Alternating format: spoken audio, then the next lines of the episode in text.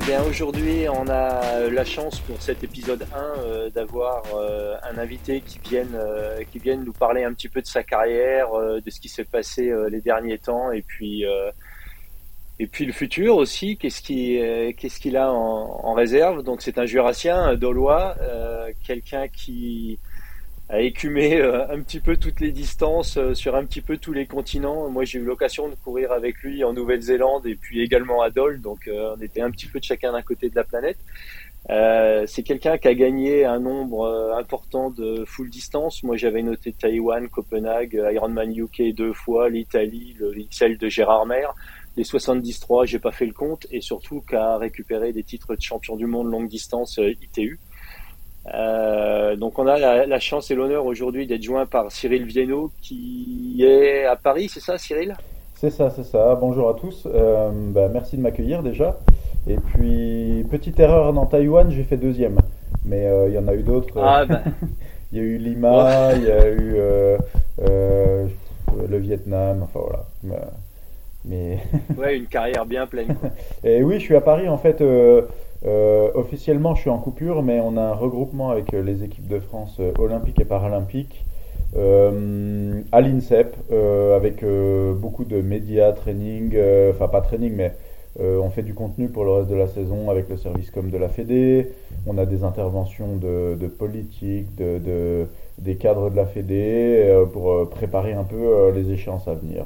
voilà. Donc jusqu'à dimanche, je suis à l'INSEP avec très peu d'entraînement et beaucoup de euh, de, choses officielles, on va dire. D'accord, donc au niveau entraînement, ça tombe peut-être plutôt pas trop mal pour toi avec euh, ta fin de, fin de saison, fin de carrière. C'était un petit peu là-dessus que je voulais venir parce que quand tu as été euh, à Ironman Floride il y a à peu près bah, deux semaines, je crois, tu avais été relativement clair sur le fait que c'était très certainement ta dernière course longue distance et tu as eu un résultat qui, j'imagine, n'était certainement pas celui que tu espérais pour finir, euh, pour finir une carrière, mais comment, comment tu as vécu un petit peu cette, cette partie de, de préparation en sachant que potentiellement c'était ta dernière course et puis euh, quelle est, euh, est-ce que déjà ça va rester ta dernière course longue mhm. distance ou est-ce que un petit peu l'amertume a, fait que, que, que, tu vas faire tourner la table et puis changer un petit peu de, d'orientation sur le début d'année prochaine? Alors ouais, et quand on dit longue distance, euh, on parle Ironman.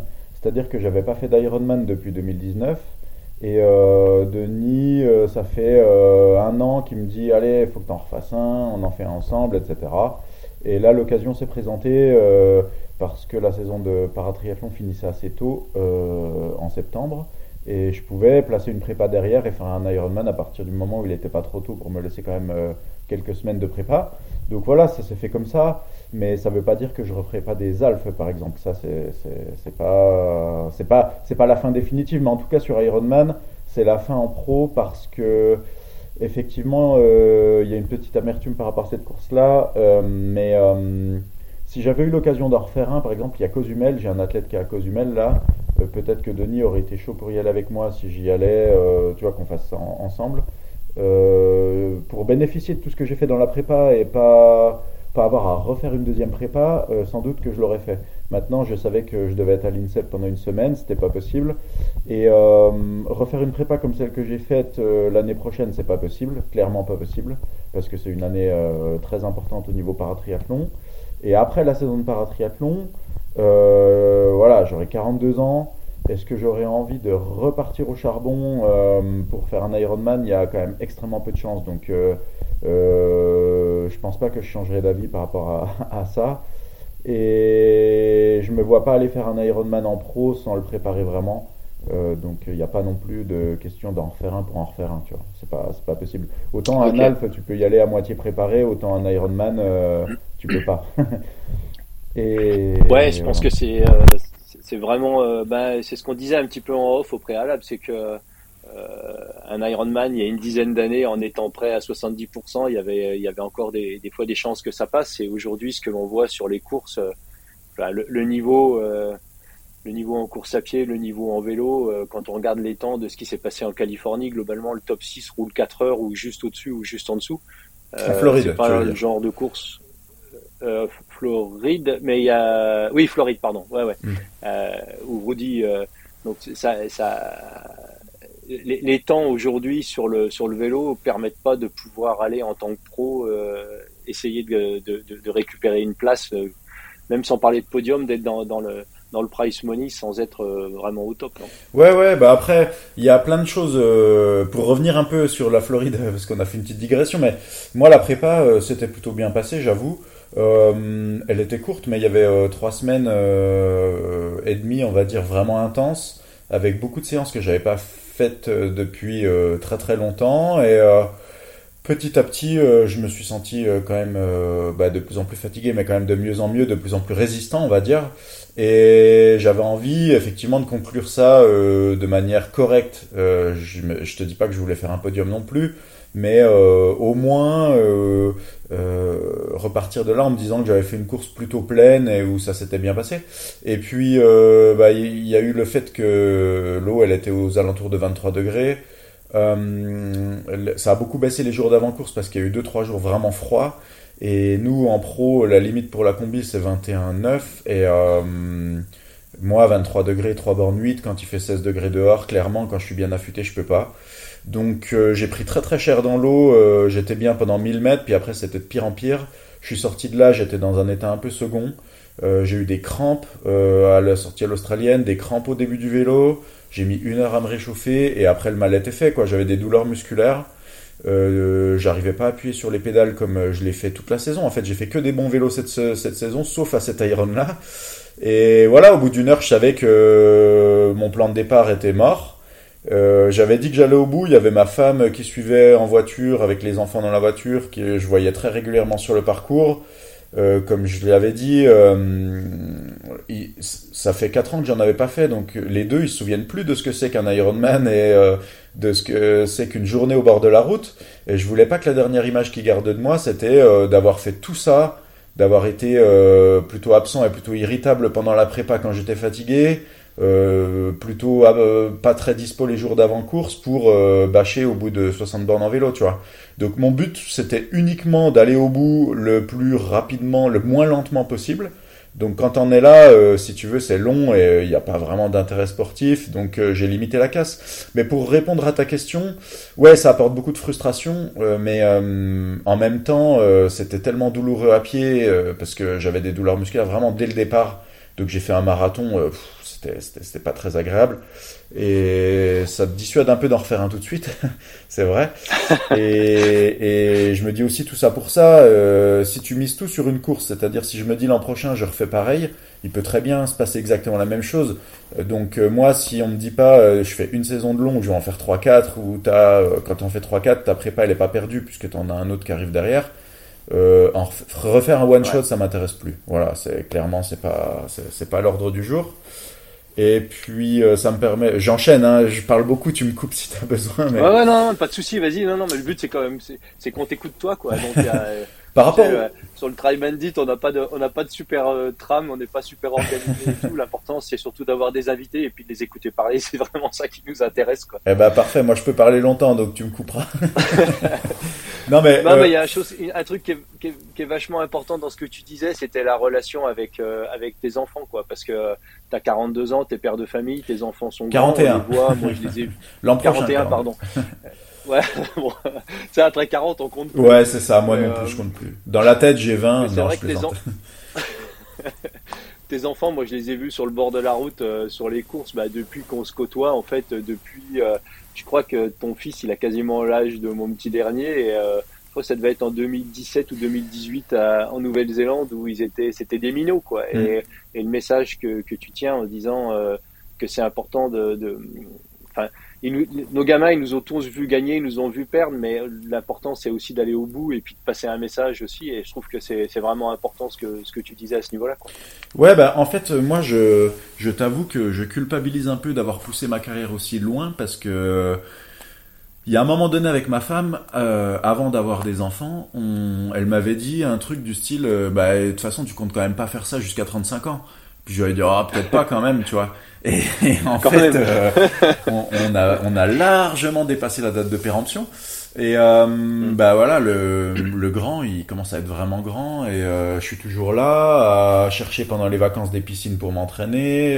la vie de pro, en fait, euh, c'est une vie qui paraît idéale euh, vue de l'extérieur, mais quand tu y es, en fait, t'as jamais vraiment de vacances et tu travailles jamais. C'est moi j'ai l'habitude de dire ça. Tu travailles jamais, mais t'as jamais de vacances. et c'est exactement ça, quoi. T'es toujours en recherche d'un minimum d'activité physique, même quand t'es vraiment dans une semaine calme, tu fais pas rien.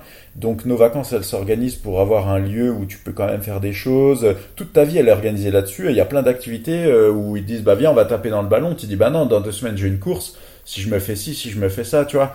Et donc, euh, faut faut ménager euh, tout ça, arriver à organiser ça pour que ça pèse le moins possible sur eux. Ça t'offre aussi une vie euh, exceptionnelle, hein, faut pas se mentir, et euh, des choses, tu vis des choses exceptionnelles, tu vis des voyages exceptionnels, mais il y a quand même beaucoup de contraintes.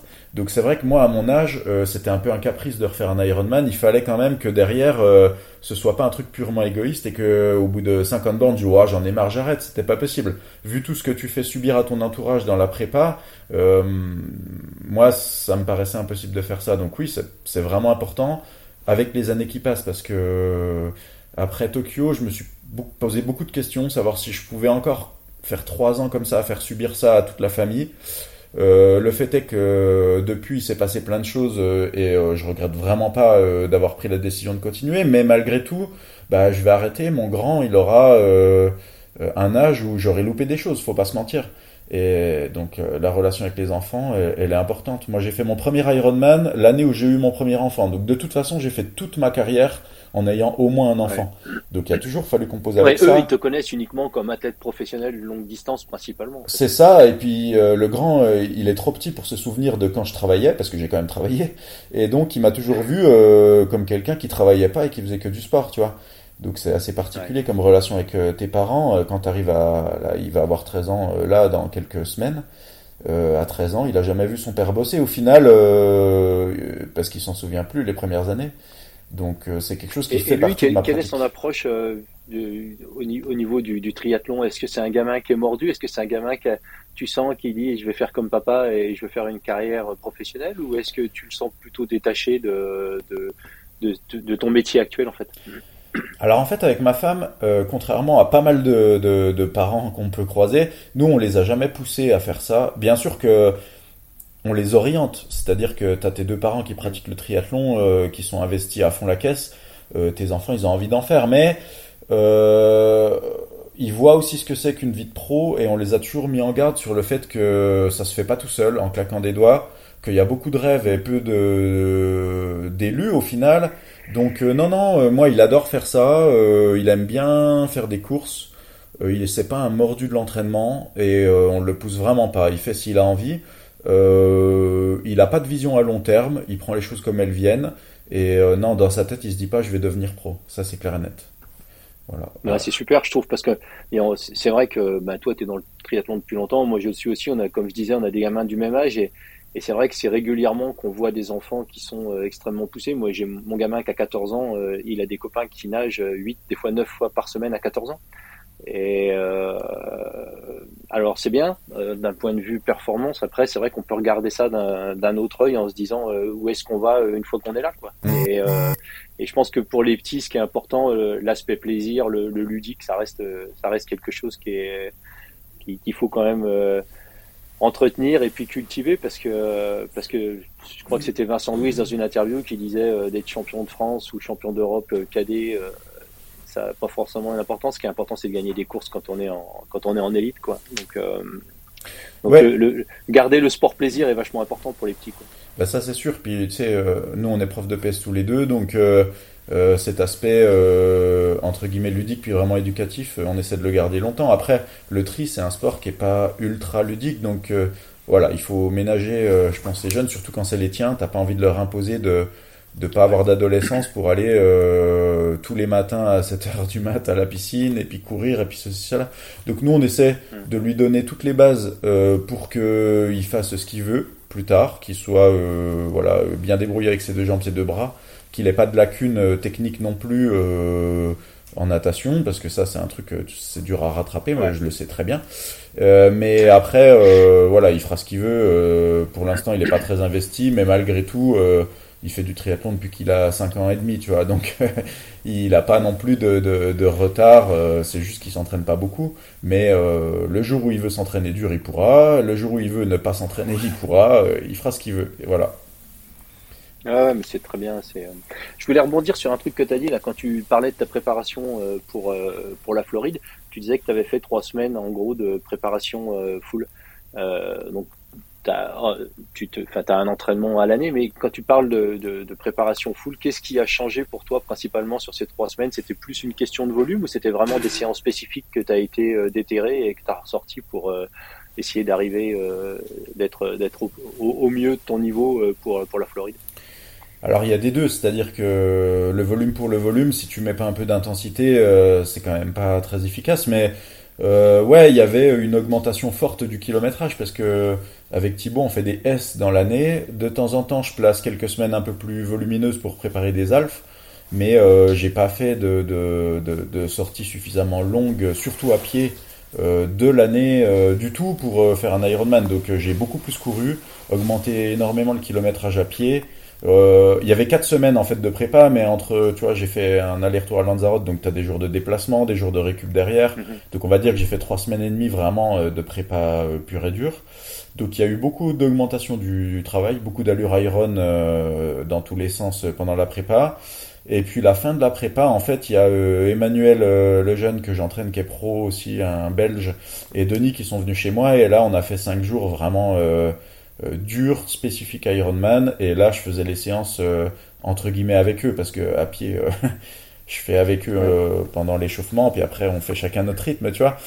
Mais voilà, le but c'était de, de, de, partager la fatigue entre guillemets et être plusieurs à la maison et partager ça avec les athlètes. C'était intéressant de se remettre aussi dans ces conditions-là, de revivre ces moments-là où tu as fait 180 euh, bornes de vélo avec du rythme et où euh, tu manges un truc, tu repars courir, tu prends tes gels, tu prépares la nutrition. Enfin, tu vois, ces moments-là, sur le cours, tu les as moins.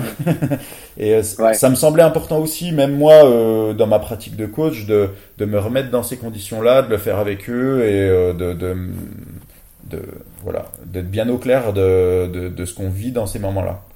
Voilà. Ouais, parce que ta dernière course, ton dernier Ironman de 2019, c'était. c'était Hawaï avec toi.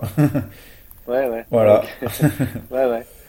D'accord. Ouais, forcément. Et puis entre temps, il y a eu Covid, il y a eu tout un tas de choses, et c'est vrai que euh, ça a changé pas mal de choses. Et puis on a vite tendance à oublier un petit peu rapidement euh, ce que représente une préparation. Et, euh, et euh, évidemment, l'idée n'est pas de discuter de moi, mais c'est vrai que cette partie-là où on a, moi, j'ai pas fait de longue distance pendant, euh, enfin, d'iron distance pendant 18 mois. Euh, quand il faut se remettre dedans, je crois que on a un cerveau qui a vite tendance un petit peu à oublier euh, euh, tout le job qu'il faut faire pour arriver à, à pouvoir faire une, une compétition euh, euh de, de, 8 heures à, à, maintenir un certain niveau d'intensité et, et on, on peut pas le passer sur le talent, on peut pas le passer sur le passif et on peut pas le passer sur une préparation principalement courte distance quoi. ouais, bah c'est ça. Spécifique, on peut pas, on peut pas y couper quoi. C'est ça, puis il y a une résistance musculaire que tu auras pas forcément dans les autres distances. Et ça, euh, ouais, ça se travaille vraiment. Euh, et euh, on en parlait encore là aujourd'hui, c'est quand tu quand tu fais une coupure par exemple. là, moi, j'ai pas arrêté très très longtemps parce que au final, je suis avec Thibaut et le coup il veut aller faire un footing, je vais avec lui. Et t'arrêtes une semaine et demie, tu manges un peu mal. premier footing, t'as l'impression, en ayant fait 45 minutes de footing, d'avoir fait une séance de dingue d'une heure et demie. Euh, au niveau fatigue musculaire, c'est l'équivalent euh, de ce que tu as fait euh, en une heure et demie avec des grosses séances deux semaines avant. Donc le corps, c'est une machine dans les deux sens. Et il apprend vite, il progresse vite, mais il oublie vite aussi. Donc voilà, tu es obligé de repasser par une vraie prépa. Tu parlais de, de Thibaut, là, et, c'était vraiment un sujet que je voulais aborder, c'est l'aspect para. Parce que ça fait combien de temps aujourd'hui que tu t'es orienté, as orienté ta carrière en fait pour être guide avec, avec Thibaut bah en fait, 2019, j'ai fait les deux. Euh, c'est-à-dire que j'ai fait ma première course avec euh, Thibaut en juillet. Avant ça, j'en avais fait une à Besançon avec un autre athlète, euh, Arnaud Grandjean. Et euh, donc en 2019, j'ai commencé à faire les deux, mais en même temps en 2019, j'ai fait Monde ITU, Monde 73 et Hawaï. Donc euh, j'ai vraiment jonglé entre les deux. Et après, bah voilà, il y a eu le Covid, tout ça. Et après, c'était vraiment orienté paratriathlon principalement. Donc voilà, la bascule, c'était 2019-2020. Et qu'est-ce qui a été le déclic chez toi de, de dire, bah, est-ce que c'est quelqu'un qui t'a contacté, c'est la Fédé qui, t'a dit qu'il cherchait un guide, ou c'est euh, plutôt euh, par le biais de rencontres euh, qui, a fait que, que tu t'es tu t'es lancé là-dedans? Non, non, c'est la Fédé à 100% qui est venue me voir. Le monde, les mondes, les mondes longue distance ne sont pas super bien passés. Ils m'ont dit bah voilà, hein, si ça t'intéresse, il y a possibilité de guider.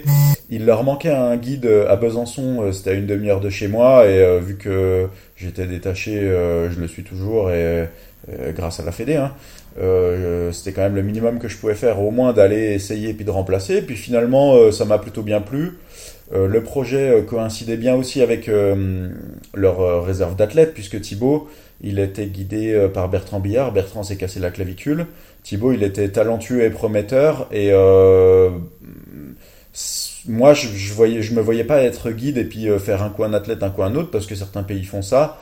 Euh, construire un truc à deux avec un athlète que tu vas suivre et que tu vas essayer de faire progresser, ça m'intéressait beaucoup plus. Donc il y avait aussi les circonstances qui ont fait que euh, on s'est bien trouvé, on s'est bien entendu et que ça, ça m'a motivé à continuer, quoi. Et euh, au niveau de aujourd'hui, donc pour vous, je pense que le, le, le gros objectif c'est Paris qui arrive. Vous en êtes vous en êtes où au niveau de la qualif? C'est dans, mhm. c'est dans le sac déjà? C'est euh, qu'est-ce que alors, comment, comment vous vous positionnez là-dessus? Officiellement, personne n'est qualifié. C'est même euh, sur du court, sur du long, sur euh, du para, enfin du long. Il n'y a pas de long, mais personne n'est qualifié. C'est-à-dire qu'il y a des présélectionnés qui ont rempli les critères, mais tu as quand même des critères de validation à faire l'an prochain. L'exemple, c'est par exemple Davidos qui avait été présélectionné, puis tu vois, il n'a pas fait le critère de validation, puis ils l'ont pas emmené au jeu. Donc euh, même si tu as rempli les critères, t'es pas sûr à 100% d'aller au jeu. Nous, on a rempli le critère. Donc on est présélectionné avec Thibaut. Il faut qu'on fasse un top 4 en Coupe du Monde euh, WTPS l'an prochain et on aura validé définitivement notre qualif. Euh, mais pour l'instant, on est présélectionné. Voilà, donc c'est sur la bonne voie. Ça fait deux années de suite qu'on fait vice-champion du monde. donc l'objectif est clairement les Jeux. Si on fait trois au jeu, on sera content d'avoir fait une médaille, mais déçu, je te le cache pas. Euh, mais en même temps, ça se joue à peu de choses. Au monde, euh, derrière nous, ils sont à moins de 20 secondes. Euh, donc, ça va vite. Hein. Tu loupes une transition, tu es un peu moins en forme à pied et puis tu perds une place. Devant, ils sont forts, pour l'instant intouchables, mais l'objectif, c'est quand même d'aller se rapprocher le plus possible et le jour des jeux, d'essayer de faire la meilleure course possible. Mais l'objectif principal, c'est effectivement les Jeux para avec une médaille dans le viseur. Ok, et puis euh, il y, a, aussi un petit sujet que je voulais aborder, c'est que c'est quand même particulier, c'est que ta compagne ou ta femme, je ne sais pas si vous êtes marié avec Anne, mais elle est également guide pour, pour une para, quoi. Oui, bah en fait, ce qui s'est passé, c'est que c'est ma compagne, on n'est pas mariés, mais bon, C'est tout comme on va dire. Ouais. Euh, elle a fait du tri pendant un moment. Elle a fait de la D2 euh, avec Grey notamment. Elle a fait un petit peu de D1. Elle a fait quelques alphes. Enfin voilà, elle était assez investie avant qu'on ait des enfants. Puis depuis qu'on a des enfants, elle faisait ça plutôt en mode loisir. Et la compagne de Thibaut, euh, qui est plus jeune que lui, euh, elle faisait de l'aviron. Et puis, tu vois, ils viennent quand même souvent à la maison. Et puis, euh, une ou deux fois, elles sont allées rouler ensemble. Euh, après, bah, Thibaut, il lui a dit, bah, ce serait bien que tu essaies de faire les France en paratriathlon. Il lui a acheté un vieux tandem, elles ont fait les France ensemble. Euh, ça s'est fait comme ça parce que c'était facile. Euh, ma compagne, elle a tout ce qu'il faut pour euh, guider jusqu'à un certain stade, si tu veux. Et donc elles ont fait les France. L'année d'après, elles les ont refait, mais avec un petit peu plus d'ambition. Puis après, ça a été très très vite. La Fédé leur a proposé de faire une Coupe du Monde. Euh, euh, six mois après, elles étaient qualifiées pour les championnats d'Europe, tout ça, tout ça. Et ben, tu sais comme c'est, hein, tu te dis, ah, tu, tu, te prends au jeu. Euh, L'ambition monte un petit peu. Héloïse, euh, elle a très rapidement essayé de trouver des partenaires pour diminuer son temps de travail, se mettre dans des conditions favorables. Euh, ma compagne, elle s'est réentraînée fort et puis elle a fait ce qu'il faut pour retrouver euh, euh, son niveau d'avant, voire même euh, au-dessus, parce que maintenant, elle, elle, roule plus fort maintenant, je pense, que quand elle avait 20 ans. Et puis le fait est que maintenant elles sont vraiment bien engagées dans la course. Euh, Héloïse au ranking paralympique, euh, là en fin d'année, elle est quatrième. Alors ça va rebouger parce qu'il y a des grosses courses l'an prochain, mais en tout cas, euh, elle, est, elle est plutôt sur une bonne lancée pour participer aux Jeux à Paris. Ma compagne, elle fait ce qu'il faut pour, euh, bah, du coup, monter son niveau pour l'accompagner au mieux. Et ça se passe plutôt bien. Donc ça s'est fait essentiellement parce que avec Thibaut on était ensemble et que ça partait un peu d'un pari au départ. Mais là maintenant elles sont engagées à 100%.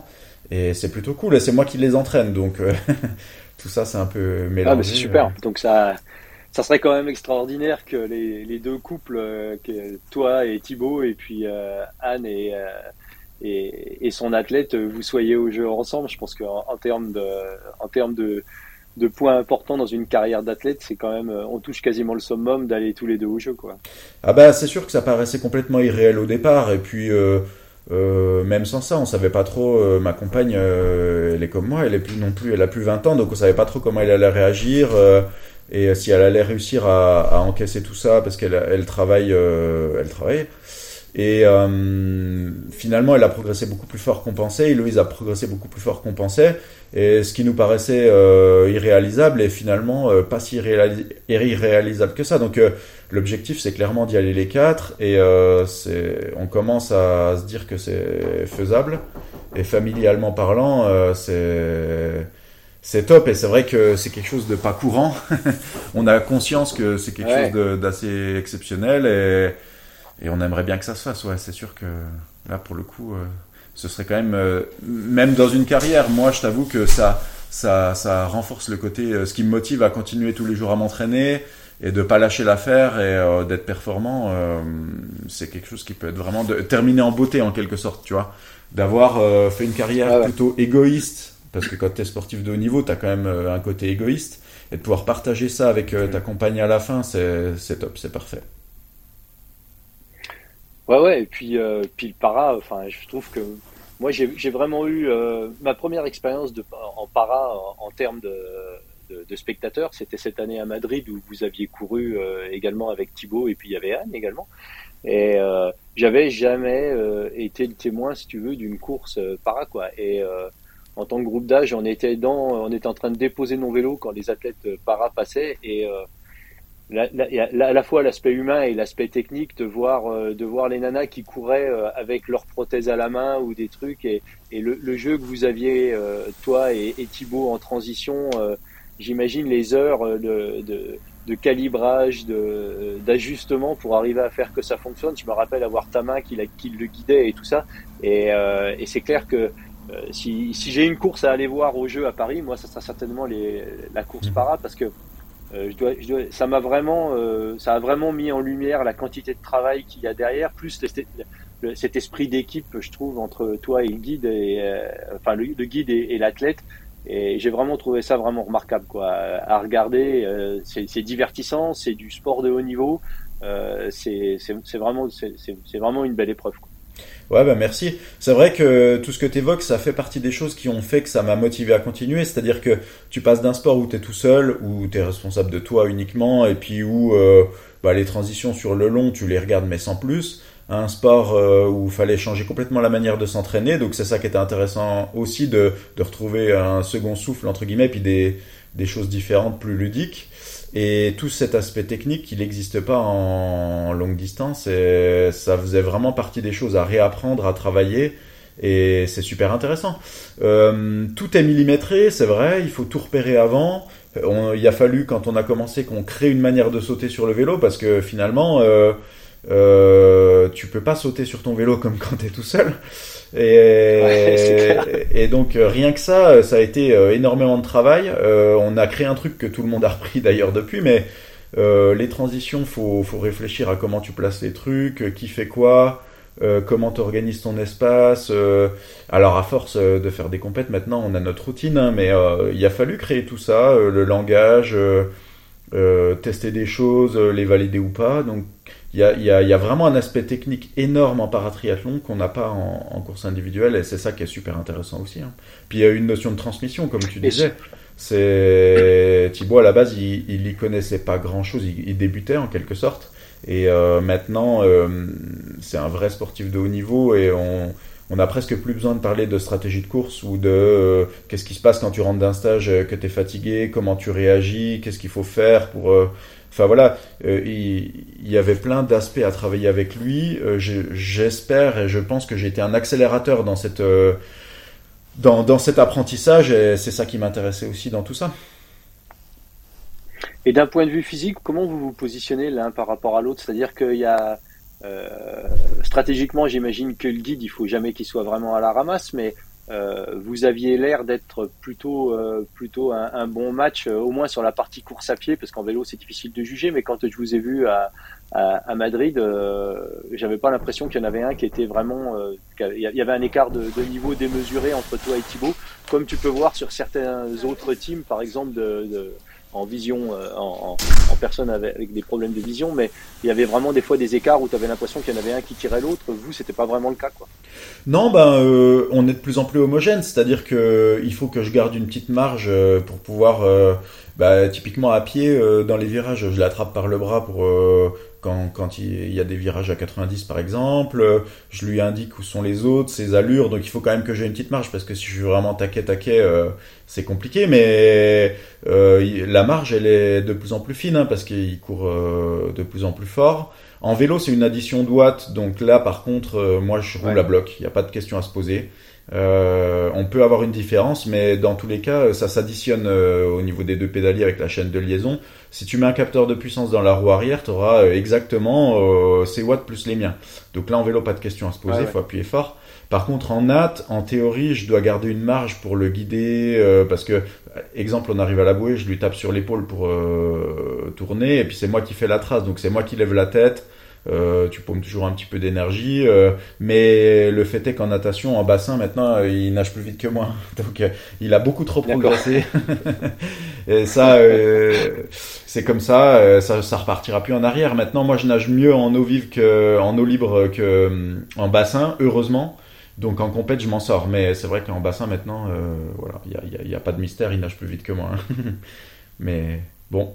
Et sur le, t'as as roulé sur le parcours de, Paris là, euh, avec le tandem? Comment ça se passe? Parce que moi, sur le, c'était le même parcours que les euh, que les, les valides, parce que il y a des parties, il y avait des, des, virages qui étaient quand même relativement secs, et des parties pavées. Comment comment comment ça se passe avec le tandem alors on n'a pas exactement le même parcours, mais euh, il y a une base commune et c'est le même lieu. Et oui, on a roulé dessus au test event cet été.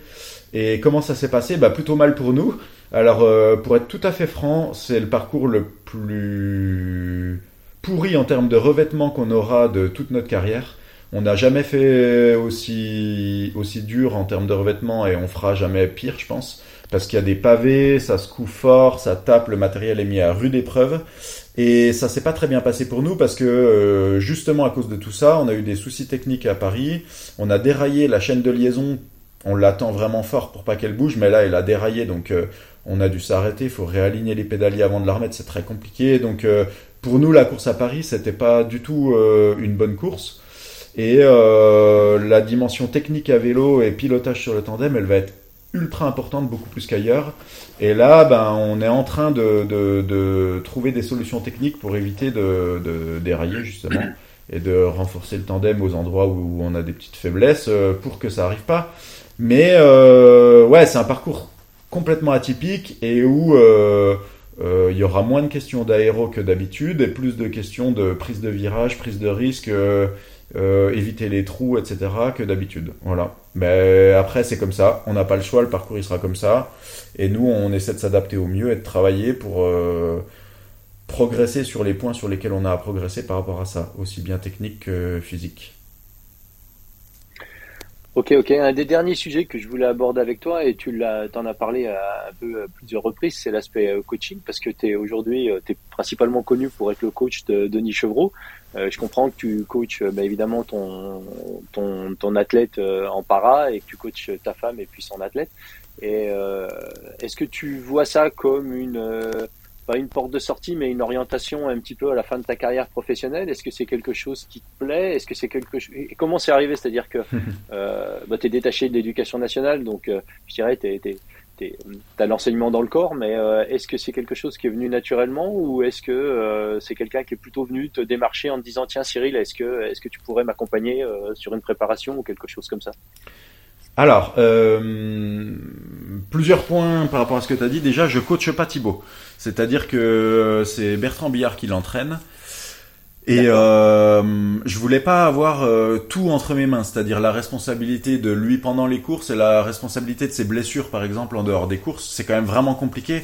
On a une relation qui est quand même très proche, mais euh, je veux pas avoir cette relation euh, de, de, de, coaching avec lui pour l'instant. C'est pas, ça me paraît compliqué. Donc non, je le coache pas. Par contre, oui, j'ai d'autres athlètes. Et comment ça s'est fait? En fait, moi, ça m'a toujours intéressé. J'ai toujours euh, entraîner des gens plus ou moins euh, sérieusement, fait des plans pour certains quand ils préparent un objectif, euh, voilà, ou des séances. Euh. Et je m'étais toujours dit qu'avant la fin de ma carrière, il fallait que je passe les diplômes qui allaient bien pour être légalement capable de coacher sans qu'on me reproche quoi que ce soit. Et le fait est qu'après Tokyo, j'ai passé le DGEPS triathlon.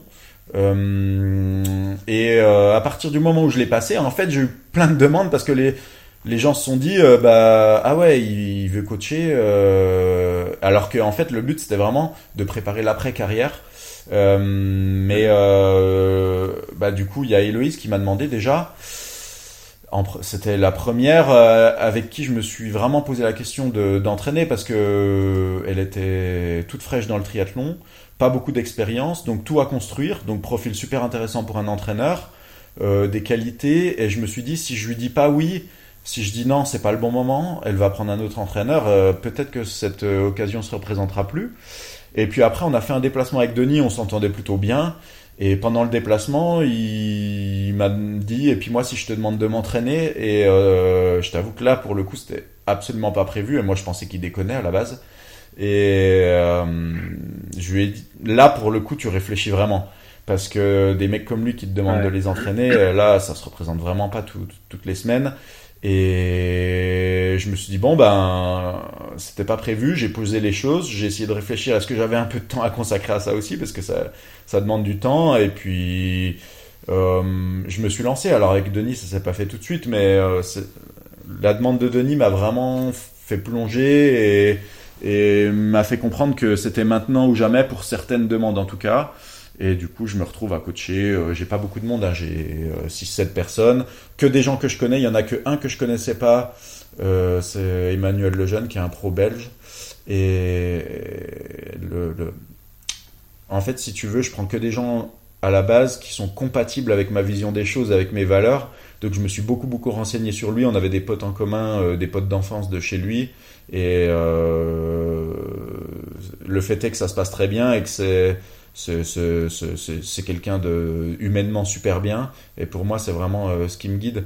Donc voilà ça s'est fait euh, par étapes euh, c'est quelque chose qui m'intéresse bien sûr c'est quelque chose qui est finalement qui te procure des émotions différentes mais quand t'as un de tes athlètes qui fait une super perf c'est quand même ultra intéressant t'es es, derrière ton écran ou au bord de la route mais c'est quand même des choses que tu vis à 100% après, est-ce que j'en ferais mon métier à 100% Je sais pas. À la base, je voyais plus ça comme un, complément, quelque chose euh, qui m'intéresse, mais que j'ai pas forcément envie de faire à 100%. Maintenant, euh, je dis pas non non plus euh, totalement. Ça peut être quelque chose que, qui m'intéresse plus tard, mais euh, je me pose pas ce genre de questions tant que j'aurai pas totalement fini ma carrière. Voilà. Ouais, justement, et là-dessus, pour rebondir, euh, où, où, où, il en est, euh, Cyril Viennot, dans sa carrière professionnelle Tu t'imagines euh, faire une Cameron Brown et, et, continuer à courir en Nouvelle-Zélande à 51 ans Ou est-ce que tu t'es fixé déjà une limite Ou est-ce que c'est plutôt tes performances qui vont, qui vont décider du moment où tu vas dire, bah ça y est, je mets le clignotant et puis, et puis c'est fini quoi? Non, la fin est très très proche. moi, je me suis donné comme deadline euh, bah, les Jeux à Paris. Ce sera vraiment le dernier gros objectif. Après, l'année d'après, je pense que euh, je continuerai euh, une année pour euh, assurer la transition, euh, être au service de Thibaut quand il en aura besoin, parce que trouver un nouveau guide, le former, qu'il soit là pour toute l'année, ça se fait pas non plus en un claquement de doigts. Mais voilà, ça se limitera à ça. Après, encore un an après les Jeux pour aider Thibaut et c'est fini quoi. Donc mon dernier gros objectif c'est Paris et après ça s'arrête. Donc effectivement ça arrive vite, mais j'ai plusieurs pistes. Je j'ai pas très envie de parler de tout maintenant, mais j'ai d'autres pistes que juste le coaching. Donc, puis ah, en théorie, je suis aussi prof de PS quand même. Donc, quand je perds mon détachement, je suis censé aller dans un dans un dans un collège. mais donc voilà, je sais pas encore exactement ce que je ferai après. Je t'avoue que j'ai pas une motivation euh, énorme à retourner à un collège parce que pour l'instant, en plus, je suis sur un poste très très loin de chez moi. Donc, euh, on va voir, on va voir.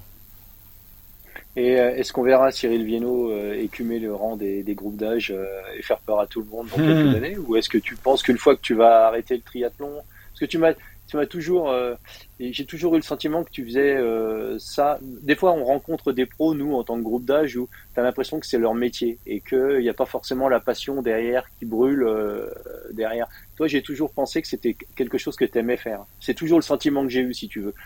comme en 2019, quand on était à Hawaï et que je t'ai dit, tiens, j'ai une natte de prépa à faire pour Ultraman et on était parti nager du pire. Souviens de cela, dans des conditions qui étaient. Euh, on s'est arrêté au bout d'un kilomètre et je me rappelle en me disant.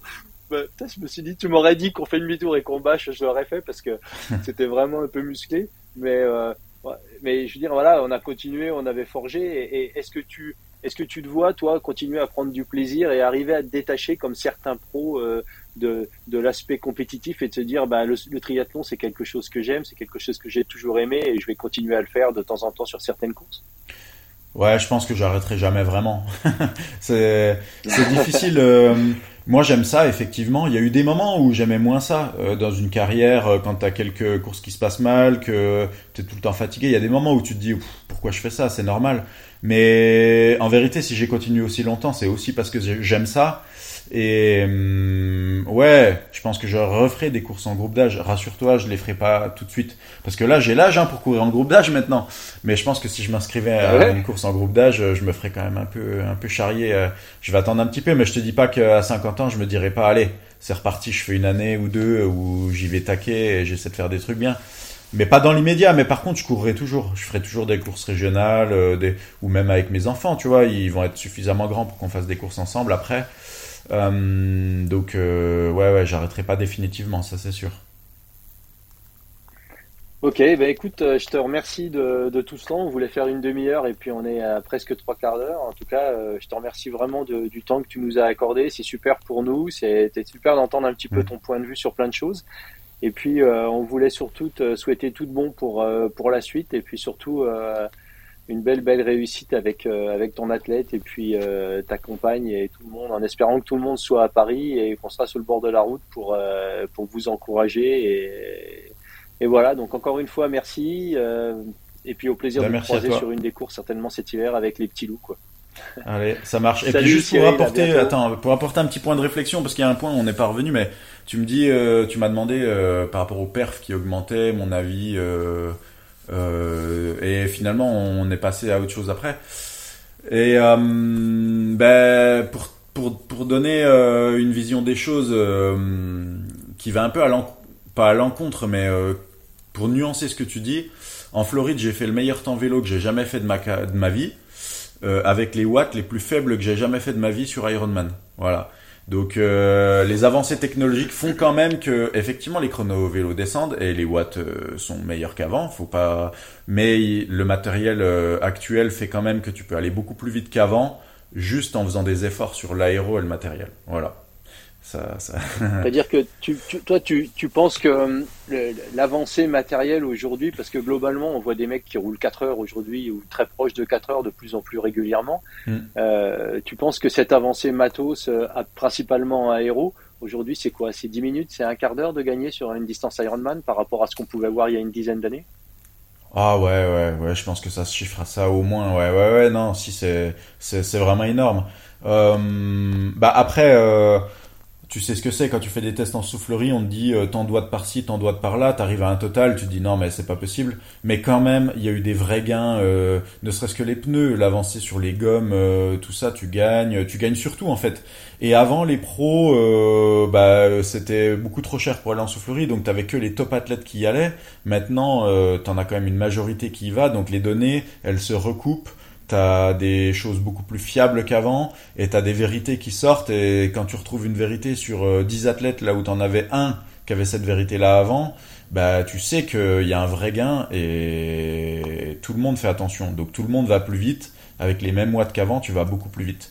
Euh, c'est une vérité, hein. même moi, tu vois, à 41 ans, j'ai fait mon meilleur temps vélo sur Iron alors que j'étais en souffrance et que euh, euh, j'étais pas au top du top. Donc le matériel et la position, les tenues, tout, tu peux gagner plein de petits watts à droite à gauche qui font qu'au final, tu vas beaucoup plus vite qu'avant.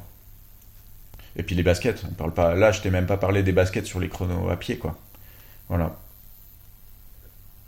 Ok, bah écoute, euh, merci beaucoup pour, euh, pour toutes ces précisions. Et puis euh, encore une fois, un grand merci et puis un grand bravo pour ta carrière. Tu as toujours quelqu'un qu'on a regardé un petit peu en étant vraiment le, la représentation de, l'athlète professionnel. Et, et je trouve que pour les gamins, tu as toujours amené une belle image de, ce que pouvait être un athlète professionnel. Et on te voit régulièrement sur les courses locales ici, comme le sprint de Dole organisé par notre ami Damien Favre-Félix et tout ça. Et, je trouve que c'est important pour, euh, bah, pour à la fois les groupes d'âge, à la fois pour les jeunes, à la fois pour tout le monde. Euh, et encore une fois, merci beaucoup. Je te souhaite une bonne journée, une bonne fin de stage, et puis euh, en espérant te recroiser un petit coup avant les Jeux de Paris. Salut, ouais, ben merci. C'est sympa de m'avoir accueilli, puis merci. C'est, ça me fait plaisir d'entendre ça. C'est, top, sympa. Et voilà, j'espère que vous, vous avez bien profité de l'entretien d'Arnaud et de Cyril. Merci encore une fois à Cyril de nous avoir offert son temps et son point de vue euh, qui nous projette sur plein de petites choses et, euh, des belles surprises pour 2024. Euh, et puis, bah, quant à nous, avec Arnaud, on vous donne rendez-vous très bientôt parce qu'il y a une liste d'invités qui s'allonge bien plus vite que ce qu'on voudrait. C'est super sympa et on va pas vous faire du teasing, mais je pense que dans pas longtemps, on va parler anglais et allemand et ça va. Ça va envoyer du gros, donc euh, du coup, euh, restez connectés. Si ça vous a fait plaisir, n'hésitez pas à laisser un avis et à nous poser vos questions. On a la petite page Instagram qui suit. Et euh, restez connectés, dans pas longtemps, il y a plein de bombes qui vont arriver. Excellente fin de journée, bon moment. Si vous avez pédalé, tant mieux. Et on est là pour ça, pour vous accompagner pendant vos petites séances de turbo ou de, ou de tapis. Et à très très bientôt. Rendez-vous tout le monde. Ciao ciao.